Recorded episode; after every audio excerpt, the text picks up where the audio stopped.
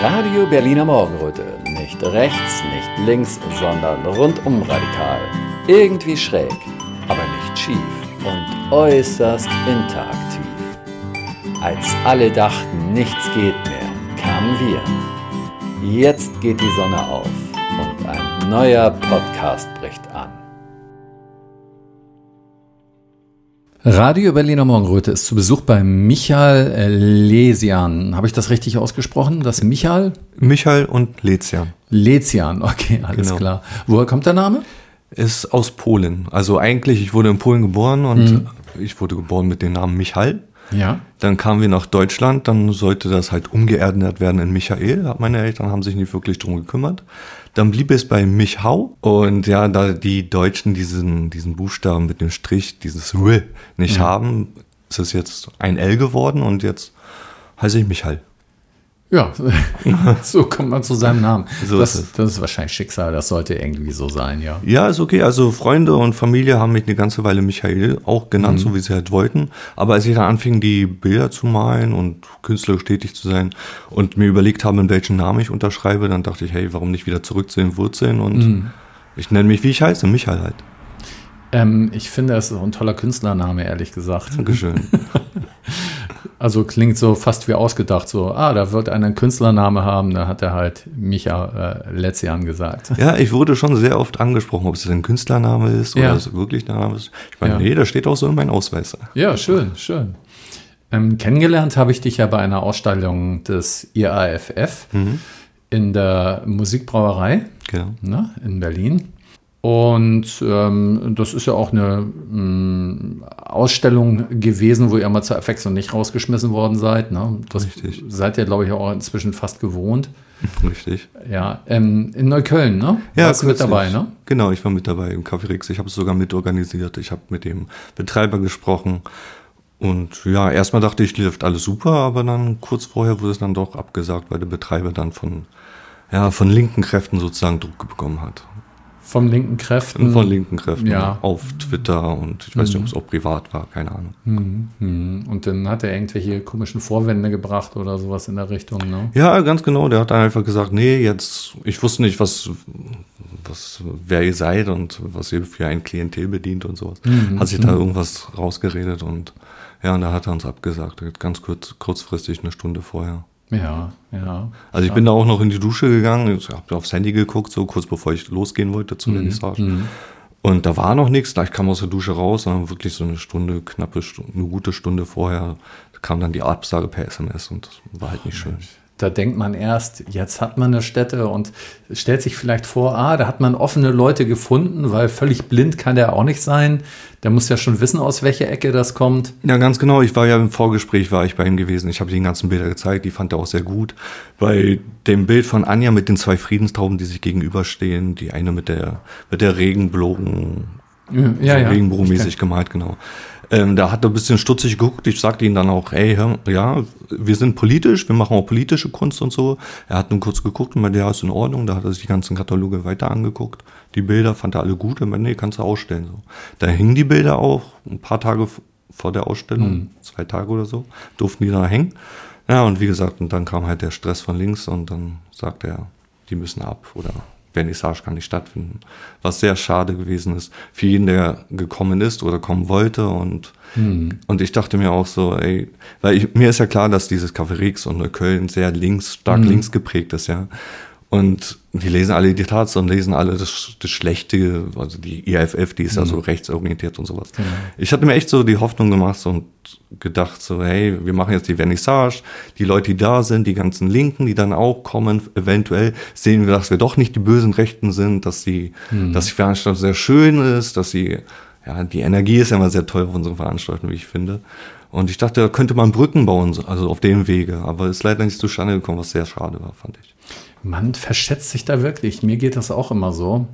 Mm, auch im privaten Bereich, wenn ich denke, wenn ich manchen Menschen aus dem privaten Bereich bestimmte Informationen gebe, wenn ich auf mein Facebook-Profil bei Bekannten, die eben mhm. nicht aus unserer Ecke kommen, wenn ich da was poste ähm, von meinen äh, eigenen Sendungen, die ich die mache, mhm. die ich da mache, da reagieren die kein Stück drauf. Ne? Äh, mhm. Ich weiß nicht, ob sie sich das angucken oder nicht, aber da kommt keine Reaktion von denen oder keiner sagt irgendetwas darüber, über das, was ich da mache. Ne?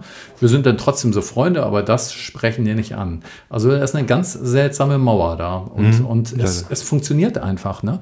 Man, man kann sich das manchmal gar nicht vorstellen, wie gut das funktioniert. Und das habt ihr da erfahren. Man denkt dann, ja, man kommt mit den Leuten ins Gespräch, sind doch vielleicht offen, die sehen genau. uns doch, ne?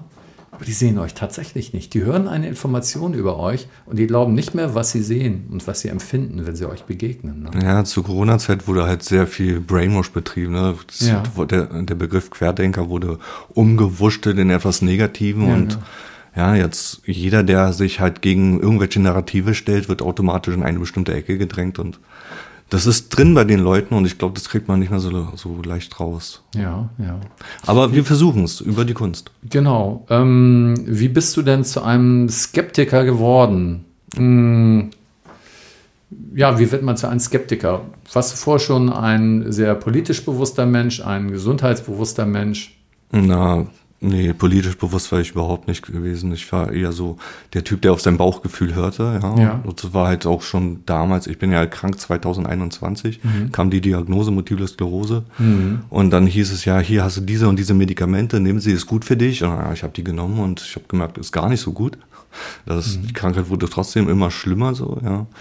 Und dann hat man, habe ich mir selbst die Frage gestellt, ist das denn wirklich so gut? Und dann war ich dann halt in den Alternativen, in den naturheilkundlichen Bereich unterwegs, habe dann auch die, meine Medikation abgesetzt, ja, die ich bekommen habe, habe mich dann halt vermehrt naturheilkundlich ja, selbst behandelt sozusagen mhm. und plötzlich wurde alles besser und ja, und da fing auch sozusagen dieses, dieser Prozess an, dieses Selbstdenken, so nicht mehr auf dieses auf diese Systemmedizin hören, sondern auch mal gucken, was die andere Seite sagt. Und ja, und der Bauch, der hat das immer ein bisschen mit befeuert mhm. zu jedem Thema, was so losgelassen wurde. Also mit 21 hattest du die äh, Diagnose Multiple Sklerose bekommen. Genau. Und ja, jetzt bist ja im Rollstuhl. Mhm. Ähm, wie schnell ging denn das nach der Diagnose? Was waren denn die ersten Symptome, die du hattest? Die ersten Symptome, die ich hatte, waren so Taubheitsgefühle in der Hand, in der linken Hand. Mhm. Und im linken Knöchel, der war sehr unstabil am linken Bein, der Knöchel. Mhm. Ja, und dann ging ich halt zum Arzt und da kam die Untersuchung, da musste ich ins Krankenhaus, dann wurde da, wurden da auch ganz viele Untersuchungen gemacht und dann irgendwann, so nach zwei Wochen, glaube ich, Krankenhausaufenthalt und allen möglichen Untersuchungen kam halt die Diagnose Multiple Sklerose. Mhm. Und damals sagten die noch so, ach, die Medizin, die ist schon so weit vorangeschritten, du wirst, die werden bestimmt Heilmittel finden, so, ja. Ich dachte, ja, ja, okay, alles klar, mal gucken, was passiert. Und dann, ja, damals, wie gesagt, man hat mir das noch nicht angesehen. Ich habe mich eigentlich auch recht gut gefühlt, bis auf jetzt die taube Hand. Mhm. Ja. Laufen ging halt auch noch einigermaßen gut. Also so, dass man es nicht gesehen hat, dass mhm. ich da irgendwelche Probleme hatte. Und da habe ich es erstmal verdrängt, würde ja, ich sagen. Ja, ja. Eine ganze Weile, viele Jahre sogar. Ja, und dann, als dann anfing, ja, das Bein fing dann an zu, also ich musste das Bein nachziehen, dann irgendwann lief ich am Stock. Ja, und dann habe ich es halt so für mich langsam so realisiert, ja. Mhm. Naja, und dann irgendwann kam halt auch noch ein schwererer Schub, dann nach knapp zehn Jahren ungefähr. Das war 2010 gewesen. Moment, du hast eben gesagt, 2021 hat sie die Diagnose bekommen. Nee, nee, aber da habe ich mich versprochen. 2001 hatte ich die Diagnose. Ach, 2001, ich wunderte genau. mich gerade. Gut, okay. Nee, ist auch die MS, also ich habe da manchmal auch Wortfindungsstörungen und okay, so. alles klar, gut. Mhm. Ja, und manchmal das hat auch was damit zu tun. Hat auch was damit okay. zu tun. Also ich drehe da, verdrehe da auch manchmal Wörter und mhm. sowas, ja. Mhm. Also 2001 hattest du das. Genau, okay. richtig. In dem Moment, wo du es zuerst hörtest, hatten die da gleich gesagt zu dir, äh, ist aber nicht so schlimm, damit du nicht beunruhigt bist. Und ähm, konnten die das überhaupt abfangen bei dir, dass du beunruhigt bist? Wie wirkt das auf einen? Das ist ja wirklich eine Nachricht, die möchte echt niemand hören. Na, erstmal, ich war ja die, eine ganze Weile im Krankenhaus gewesen mhm. und dann, als die schon wussten, was ich habe, also sie haben es noch nicht gesagt, mhm. dann war halt Medikation Cortison, ja. Mhm. Und da habe ich dann meine Cortisonbomben bekommen, das allererste Mal und dann, du bist schon high du wirst high von dem Zeug, du bist so. so. wie euphorisch ja. und sowas. Ja. Und dann, jetzt kommen sie mit dann mit der Diagnose und dann, ich wusste aber nicht, was das ist. Die haben mir noch eine Broschüren hingelegt, hier kannst du ein bisschen lesen. Und das war's dann auch schon, ja. Und ich hab, habe mir das da angeguckt. Ich dachte, hä, habe mir die ganzen Symptome angeguckt, Olsche und sowas. Ich dachte, nee, Mann, also habe ich wirklich nicht wahrnehmen wollen. So, ich dachte, nee, Mann, die haben jetzt eine Diagnose gestellt, aber so schlimm wird es bei mir schon nicht werden. So mhm. dachte ich halt. Ne? Mhm. Und naja, die Zeit hat mich dann, hat dann gezeigt, dass es doch so wurde. Mhm. Aber wahrscheinlich braucht man das auch eher so häppchenweise. Ne? Ansonsten ist das vielleicht ein Schock. Also äh, es gibt ja Menschen, die kennen Menschen, die Multiple Sklerose haben. Ne? Mhm. Ich zum Beispiel, ein alter Freund von mir hatte auch vor vielen Jahren die Diagnose bekommen und habe hab dann auch beobachtet, wie sich das entwickelt hat. Und wenn mir denn jemand gesagt hätte, Multiple Sklerose, dann wäre das erstmal ein Schock auf einmal gewesen und, und nicht in, in kleinen Schritten. Ja, also ich kann mich noch erinnern, als ich dann die Diagnose bekommen hatte. Mein Vater war mit im Zimmer. Ja. Und ich, wie gesagt, ich war so high, ich da wusste nicht, was es ist. Ich habe so ein mhm. bisschen runtergespielt, so, ja. ja. ja. Ich habe meinen Vater angeguckt und meinte dann, hey, ich bin richtig krank, was? Mein Vater nur total besorgt geguckt, der meinte, ja, du bist richtig krank. Ja. Und das war. Mhm. Ähm, und dann kam das so nach und nach das Bewusstsein sozusagen. Ne? Ähm, dann ähm, kam, hast du das erste Mal das Bein nachgeschliffen und ähm richtig. Nach vielen Jahren fing es an mit der Humpelei und ach, das hat noch ein paar Jahre. Das gedauert. hat noch einige Jahre gedauert. Also ich glaube drei, vier Jahre. Also mhm. Sehr lange ging es ohne. Also lass mir überlegen. Ich habe 2001 hatte ich die Diagnose bekommen und mhm. 2004 hatte ich mein Abi nachgeholt. Dann habe ich noch gut, bin ich noch gut gelaufen. Ja, und dann später, als ich dann Studium angefangen hatte, dann hat es dann angefangen mit dem Humpeln mhm. und das war dann nicht mehr so schön. Also ich glaube, so drei, vier Jahre war es noch gut. Ja. Ähm, wie war das da zu der Zeit? Warst du da, äh, hattest du da schon eine Partnerin, hattest du da schon Kinder oder wann ist das? Nein, das kam erst viel später. Da war ich noch jung und habe viel gefeiert eigentlich. Ach so, ja. Ja. Okay. Und das mit Partnerin und Kindern, das kam erst wesentlich später. Ja. In welcher Phase dann? Die Kinder? So, nein, also in welcher Phase sozusagen deiner Krankheit jetzt, also die Partnerschaft, das mit den Kindern kam? Also mein, die Mutter meiner Kinder, die wusste, dass ich krank war. Wir mhm. haben uns mhm. sehr lange gekannt, schon vorher. Ja. Ja, und das hat sich dann so entwickelt, das kann ich dir jetzt echt nicht sagen. Mhm. Mhm. mhm.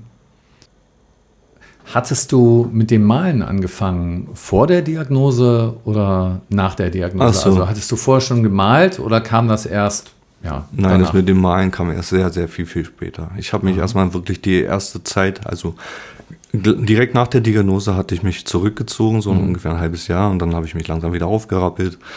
Und dann ging das so los. Genau, ich hatte mich dann mit der Naturheilkunde sehr, sehr lange ja. befasst. So. Ernährungs Ernährungstherapie war immer so ein, so ein Ansatz, der, der mich gezogen hat. So mein Bauch meinte, hey, du musst irgendwas mit der Ernährung machen. So. Ja, ja. Da habe ich viele, viele Jahre gesucht, habe auch viele Ernährungskonzepte ausprobiert und bin dann ja bei der ketogenen, ketogenen Ernährung hängen geblieben, weil mhm. die wirklich sehr gut war und mir sehr gut geholfen hat. Und man sollte das vielleicht nochmal erwähnen, dass Ketogen ganz ohne Kohlenhydrate und ohne Zucker bedeutet. Ne? Genau, ketogene mhm. Ernährung ist ohne Kohlenhydrate, ohne Zucker, viel Fett, Gemüse mhm. und Fleisch, mhm. Eier, Fisch, so eine Sachen halt. Ja, ja. Sind sehr, sehr gut. Ähm, ja, und als ich dann ja, so wusste, so wie ich mich naturheilkundlich sozusagen selbst behandeln kann, dass ich mich wohlfühle, mhm. dann fing ich so Schritt für Schritt mit der Malerei an. Das war dann auch irgendwann, ich war,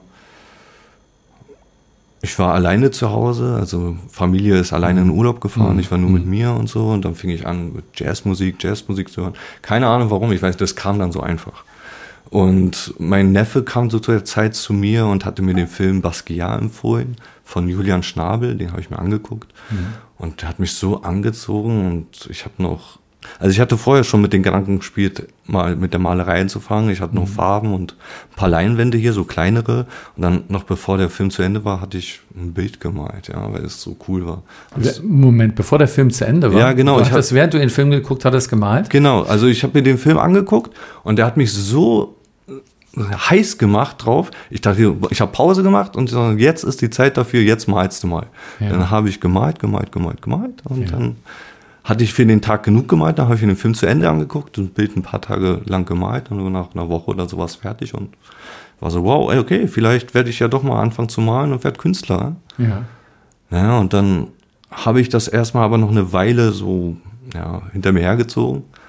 Und ich habe sehr spät dann noch, vielleicht ein paar Monate später, mein zweites Bild gemalt, was total schrecklich gewesen ist. Ich dachte mir, nee, so eine Kinderkacke. Ich ja. bin doch ne, kein Künstler, ich habe ja, total an mir gezweifelt. So.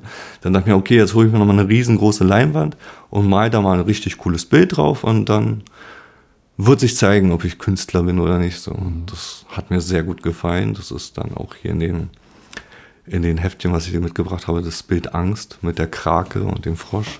Das war dein zweites Bild. Das ja? war mein drittes. Das war dein drittes Bild mit der Krake und dem Frosch. Jetzt will ich doch mal sehen, ob ich das finde. Ich blättere gerade in dem Buch. Das ist ganz am Anfang, das ist das erste. Ach so. Ah, oh, wow. Die Krake, die sieht fast aus wie ein Alien, muss ich sagen. Ja, ich muss ja auch sagen, das waren so, ähm, ich hatte in meiner Jugend oder in meiner Kindheit, der Film ist schon sehr alt, da gab es so ein so ein Film, so ein Horrorfilm, Octaman, ja, hieß der, ja, hat mir sehr viel Angst gemacht. So diese ja. Krake. Und beim Malen kam das irgendwie so, kam das irgendwie raus. Ich musste immer an diese, an diese Monsterkrake denken. Ja, ja. Dann ging das also in diese Richtung, ne? Ja, das ging so, so genau. Was so ein, also so eine Mischung aus Comic und Dali.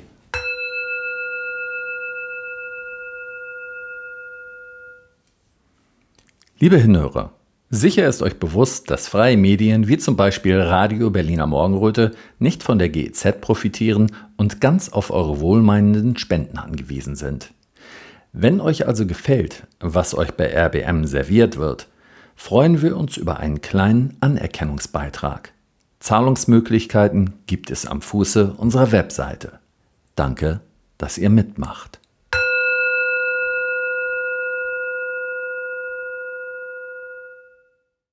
ich mal halt, ich habe sie halt nicht gelernt. Ich mal einfach nur so, wie ich denke ja. und wie ich fühle und wie es so rauskommt. Ich habe in, der, in meiner Jugend und ja. nee, meine Jugend, in meiner Kindheit habe ich halt sehr viel äh, meine He-Man-Figuren, meine He-Man-Puppen habe ich abgemalt. Ja, so. und dann irgendwann war ich interessiert für Comics, dann habe ich angefangen, meine Comics abzuzeichnen. Und später in der Jugend habe ich mich für Graffiti interessiert und all das hat mich natürlich geprägt und ist irgendwie in mir mhm. hängen geblieben sozusagen.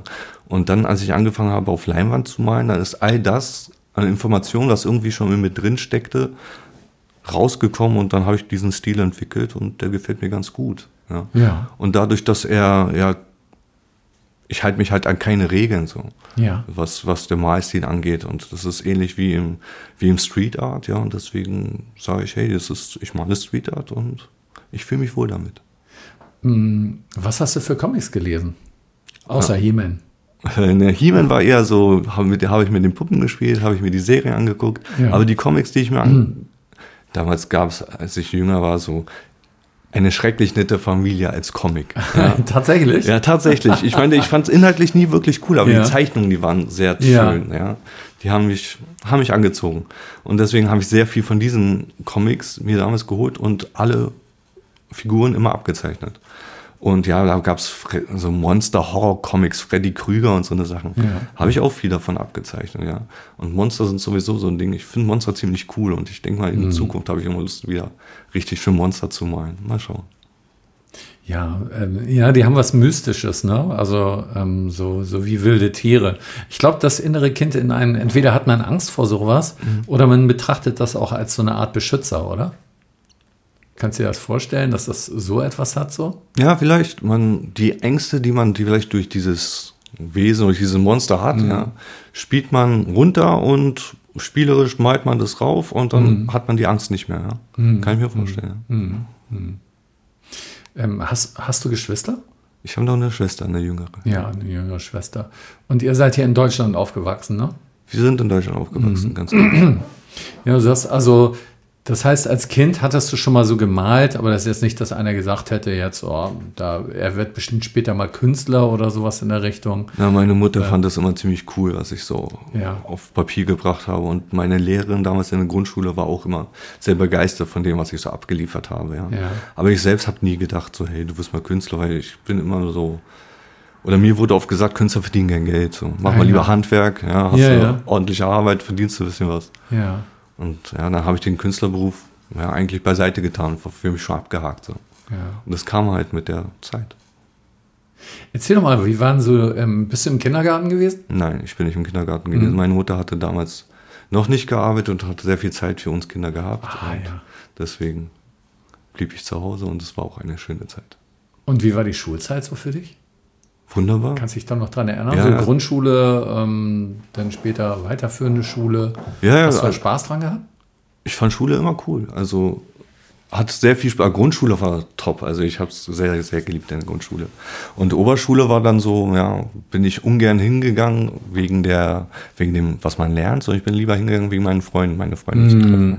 Ja. Ja. Und ja, aber ich hatte nie Probleme zur Schule zu gehen, weil es hat Spaß gemacht. Ich habe viele Freunde gehabt. Ja. Im Unterricht war ich eher zurückhaltend, saß da, habe meine Zeichnung gemacht, ein bisschen rumgekritzelt, geträumt, viel geträumt. Ja, ja. Ja, Ja, gut, das verstehe ich gut. Also, das ist auch ein Grund, zur Schule zu gehen, so um seine Freunde zu treffen. Ganz genau. So in den Pausen und äh, so. Und Unterricht hast du dann eben mal so mitgenommen, weil das sein musste. Ne? so ist es ganz genau. Hast du auch gerade gesagt, Abi musstest du dann später nachholen. Ja, also ich habe die 10. Klasse mit einem Hauptschulabschluss verlassen. Dann hatte ich, Wow. Ja, ja, ich hatte überhaupt keine Lust zu, zu lernen, Ja, gar ja. Das war ja. einfach so i. Naja, und jedenfalls hatte ich dann eine Ausbildung angefangen in der Fleischerei. Mhm. Und nach den drei Jahren dachte ich mir, ey, was für ein Scheißjob, will ich nie wieder machen, so. Strengst dich mal an und holst mal Schulabschlüsse nach, gehst studieren, so. Dann bin ich danach wirklich auf eine Abendschule gegangen, habe den Realschulabschluss nachgeholt. Und dann dachte ich mir, hey, lief ja ganz gut, Abi schaffst du auch, genau. Habe ich Abi nachgeholt. Nach dem Abi dachte ich, okay, lief ganz gut. Ein Kumpel von mir meinte, hey, er geht Betriebswirtschaftslehre studieren, willst du mitkommen? Ich meinte, ja, okay, ich guck's mir mal an. Bin ich wirklich mitgegangen. Ich habe da ein Semester studiert mit ihm, BWL, aber war gar nicht meins. Da habe ich es abgebrochen. Und weiter ging's dann, ja, wegen der Gesundheit, dachte ich mir, okay, dann guckst du mal den Heilpraktikerberuf an. Sekunde, wie, wie alt warst du da, dass man das einordnen kann? Da hattest du schon deine Diagnose, ja? Da hatte ich meine Diagnose. Die Diagnose kam 2001, genau. Genau. Und wie alt warst du da? Weißt du was noch? Ich war 21. 21, 2001, okay. Als du Betriebswirtschaftslehre gemacht hattest, da hattest du also schon deine Diagnose, ne? Ganz genau, richtig. Die Diagnose war 2001. Ja, und, das- die Lehre, also ich habe 2004, 2002, ja, 2002 habe ich mein Abi dann nachgeholt gehabt und dann gleich im Anschlussstudium bin ich studieren gegangen. Und dann fing es halt an, auch während des Studiums, da, wo, dass ich das Bein nachziehen musste. Und dann kamen halt die richtigen Symptome, die mich dann schon, die schon gezeigt haben, dass ich krank bin. Oder, ja, die haben sich dann so gezeigt und Dann hast du dich mit Heilpraktiker-Sachen beschäftigt. Genau, sozusagen. richtig. Dann dachte ich mir, okay, alles klar, wenn es dann in der Betriebswirtschaft nicht sein soll, dann gucke ich mal, was ich in der Heilpraxis äh, machen kann. Ja. Vielleicht als Heiler irgendwie arbeiten kann. Ja, ja. Und ich habe die Schule auch mitgenommen und habe auch in der Tat alle Kurse durch. Nur ich bin da später nicht zur Prüfung angetreten, weil es mit der Krankheit dann doch immer schlimmer und schlimmer Mhm. wurde. Und ich dann gemerkt habe, hey, selbst wenn ich eine Praxis hätte, ja, ich kann die Leute, die Patienten, die Mhm. zu mir kommen, gar nicht so ja, so diagnostizieren, indem ich halt, ja, nun weiß ich schon so, ähm, manche Leute kommen und die sind dann krank und dann muss man sie halt auch festhalten, ihnen Mhm. Ja. helfen, Ja, dass sie sich ja, ja, hinsetzen genau, können. genau. Und ich war ja selber schon behindert, kann man so ja, sagen. ja, ja. Und dann dachte ich, mir, hey, das kriegst du sowieso nicht so wirklich hin, dann orientiere, versuch dich mal umzuorientieren. Da habe ich sogar noch eine Umschulung angefangen. Und zwar in dem Bereich, das war Grund, Gesundheitswesen und Betriebswirtschaft und so eine Kombo. Ja, dann dachte Ja, ich, kann ich mal ja. beides ein bisschen kombinieren. Aber dann kam ein ganz schwerer Schub. Während der Zeit hatte ich ja auch viel Stress gehabt. Dann bin ich auch in der Zeit Vater geworden und Das erste Mal, ja? das erste Mal, ganz genau. Und das war sehr viel Stress und da hatte ich einen ganz, ganz schweren Schub bekommen und der Schub hat mich sozusagen, ich, ich habe so einen, so einen Drehschwindel gehabt, drei Wochen Drehschwindel und der hat nicht aufgehört. Das war Durchgehend? durchgehend, Drehschwindel? durchgehend, als wenn du Muss man sich da übergeben oder so? ganze Zeit. Oh, Ich habe mich die ganze Zeit übergeben müssen, Ja, drei Wochen ja, lang. ja. Also ich konnte nur auf der rechten Seite liegen, Ja. ja, und bei jeder Bewegung wurde mir schlecht und dann musste ich mich übergeben und das war drei Wochen. Warst du im Krankenhaus? Ja, ich war drei Wochen im Krankenhaus, genau. Ja, und nach den drei Wochen war ich dann im Rollstuhl. Das war dann die Zeit, die mich in den Rollstuhl gebracht hat. Und in der Zeit war deine Freundin oder Frau schwanger? Unsere Tochter war da schon auf der Welt zu der Zeit. Ach so, okay. okay. Hatte, ja. Wie alt war sie da? Ach, noch ganz jung, vielleicht drei. Ja, und dann ähm, warst du im Rollstuhl. Das muss so, wann war es? 2010 oder wann war das? Genau, so 2010 war der Schub. So. Mhm. Seit 2010 bin ich dann im Rollstuhl, seit diesem Schub, genau. Genau. Du hast mir auch mal erzählt, du hättest äh, das auch mal mit Chlordioxid versucht, deine äh, Gesundheit ein bisschen in den Griff zu kriegen, ne? Ja, ganz genau. Also ich habe Chlordioxid genommen und ich muss auch sagen, die ersten Wochen, Monate waren top. So, ja. Ich habe mich mhm. richtig stark und super gefühlt. Aber mit der Zeit hat dann doch mein Darm irgendwie rebelliert und da hat sich so ein Darmpilz eingenistet. Mhm. Und ja, und zurückzuführen ist es dann auf dieses Chlordioxid gewesen, weil es halt nicht, wie gesagt, nur die guten Darm oder die schlechten mhm. Darmbakterien zerstört, mhm. sondern auch die guten, so. Die Darmflora halt ja, aus dem Gleichgewicht bringt. Das ist ja schon ganz anders als das, was eigentlich gesagt wird. Ne? Im Grunde ist ja gesagt worden, dass es genau nur die Schlechten wegmacht. Mhm, das dachte ich auch. Was ist denn jetzt los? Ja, ja. und ähm, Gut. Und ähm, hast du auch mit einem Arzt drüber geredet, der sich damit auskennt und der dann gesagt hat, das kommt davon? Oder? Ich habe hab das mit meiner Heilpraktikerin besprochen. Mhm. Ja, und die hat auch die, die Diagnose damals Darmpilz gestellt gehabt. Mhm. Und ja, dann haben wir uns sozusagen das rückwirkend so erklärt, weil mhm. das kann ja nur von daher gekommen gewesen. Weil ich hatte da auch gerade so zum Ende, wo kurz bevor ich es dann abgesetzt habe, dann habe ich auch gerochen, so wenn, der, wenn ich mal groß auf Toilette war, mhm. da hat der Stuhl auch noch Chlor gerochen. Ach, ich dachte so, okay. mir, Alter, okay, alles klar. Das und dann habe ich es sein lassen. Ja, ja, ja. Ganz ja, genau.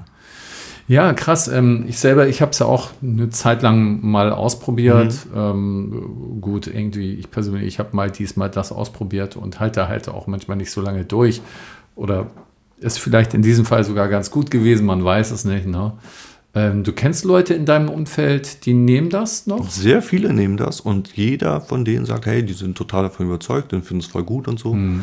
Ja, nur ich hatte da Pech gehabt. Aber rückwirkend habe ich auch überlegt, so, ich habe ja auch sehr, sehr viele schulmedizinische Medikamente genommen, so Cortison mhm. und Betaferon, was ja alles spritzen musste.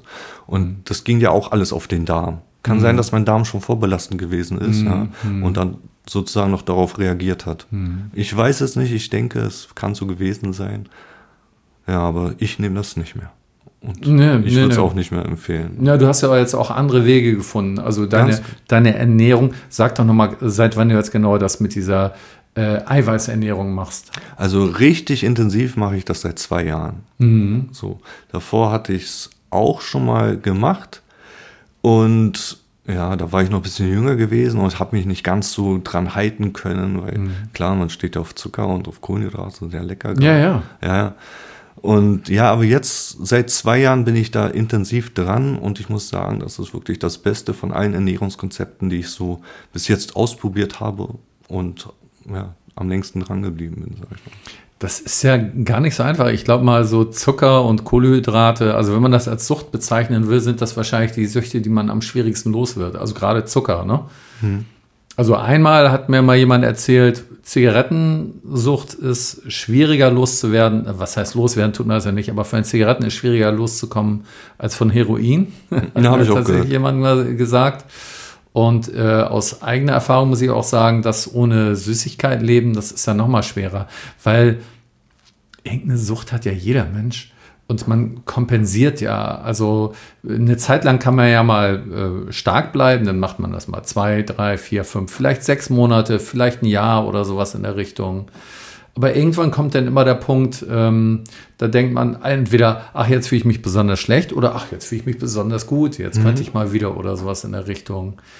Ähm, da kann ja nur gegenstehen, dass du wirklich extrem gute Erfahrungen hast, die du nicht mehr missen möchtest, wenn du das machst, was du jetzt machst, ne? Ganz genau. Und ja, und zum anderen ist, man muss nicht komplett auf Süßigkeiten verzichten. Also es gibt selbst bei der ketogenen Ernährung sozusagen nicht Süßigkeiten, die muss man sich dann halt selber machen, ja. Aber mhm. dann gibt es auch Süßstoffe wie Stevia oder mhm. Xylit oder was es da noch gibt. So.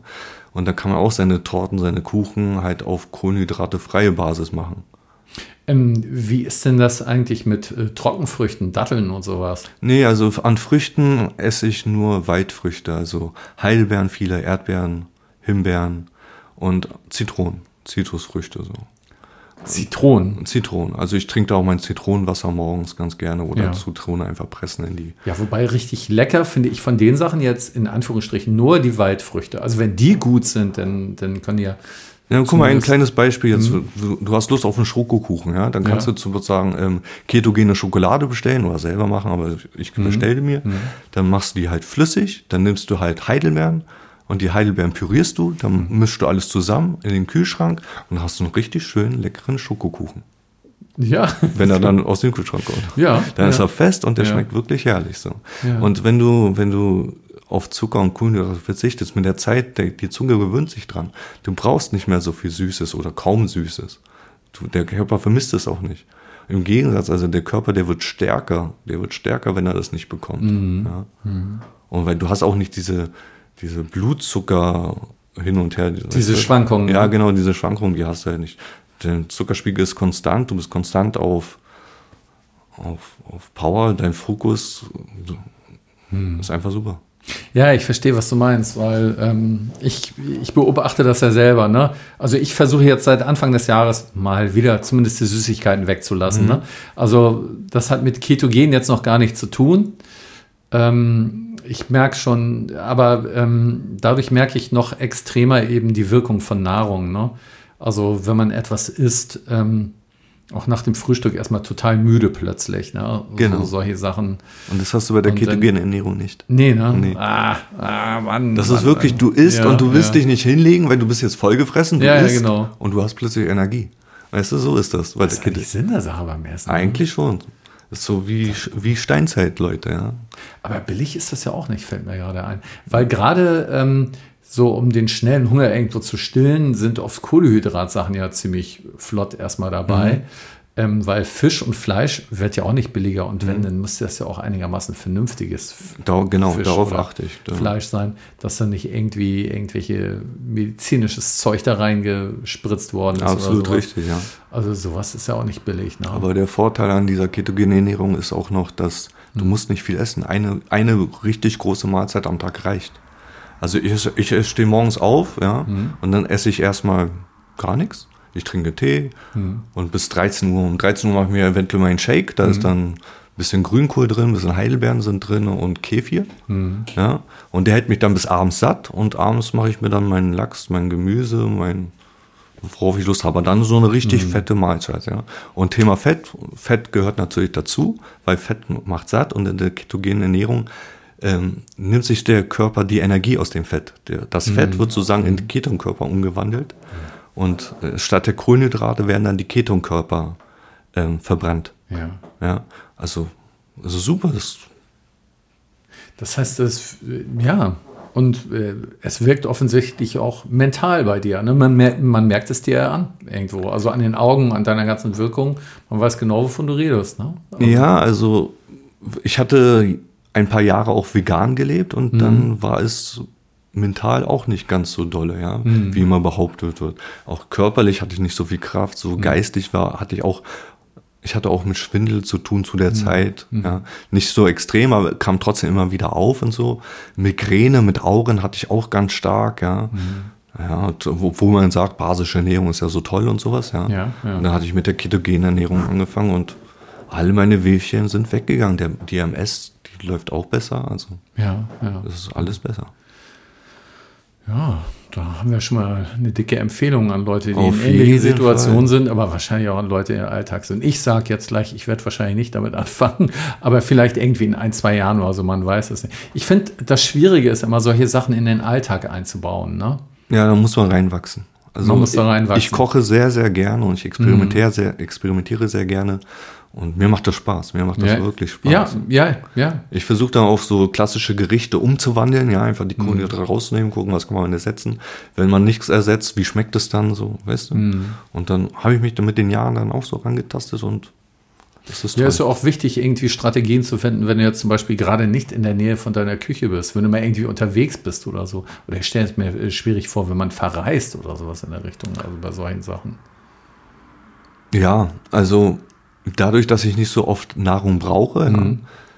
ja, mache ich mir auch nicht so einen großen Kopf dann, ja. Also ich habe kein Problem zu fasten. Ich kann Ja. den ganzen Tag nichts essen. Ja. Ist auch gar kein Problem.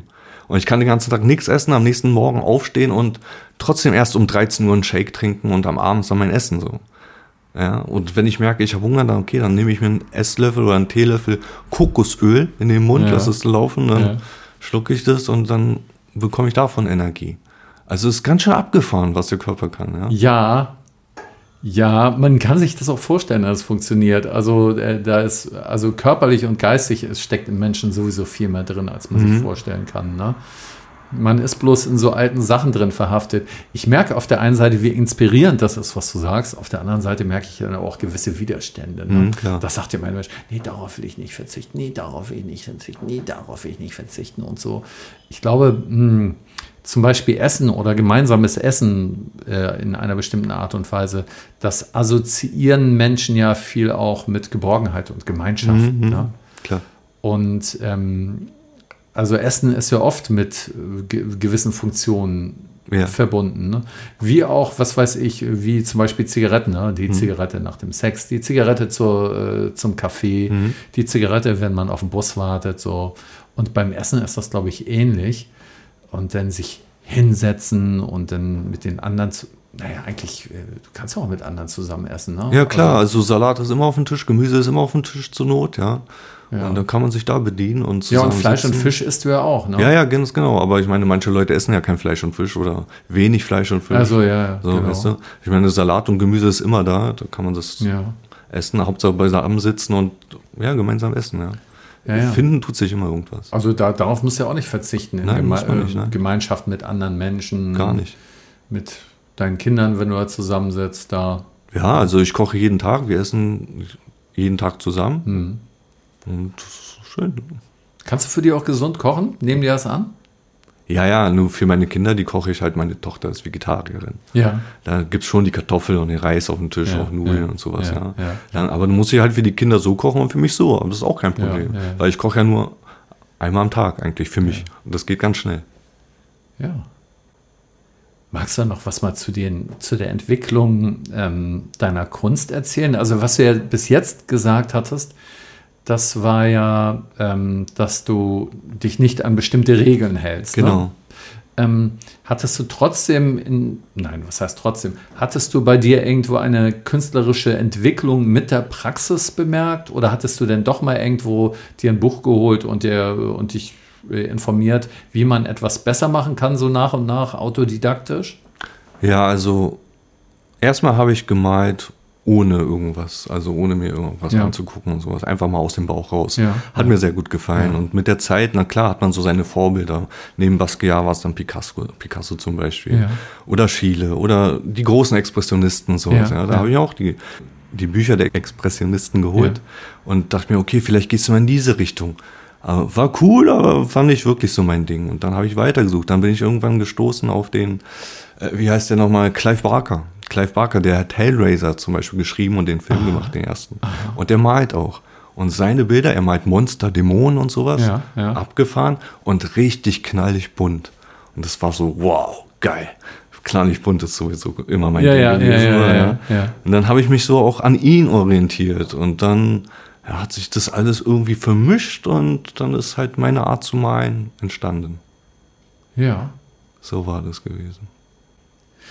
Gut, also ich denke, ich werde äh, auf jeden Fall äh, das eine oder andere Bild von dir mit in den Post reinnehmen, dass die Leute gucken können, Mhm. ne, was, was du da machst. Eine bunte Mischung daraus. Ja, Und dann bedanke ich mich erstmal ganz herzlich für dieses schöne Gespräch. danke schön, ich danke dir auch.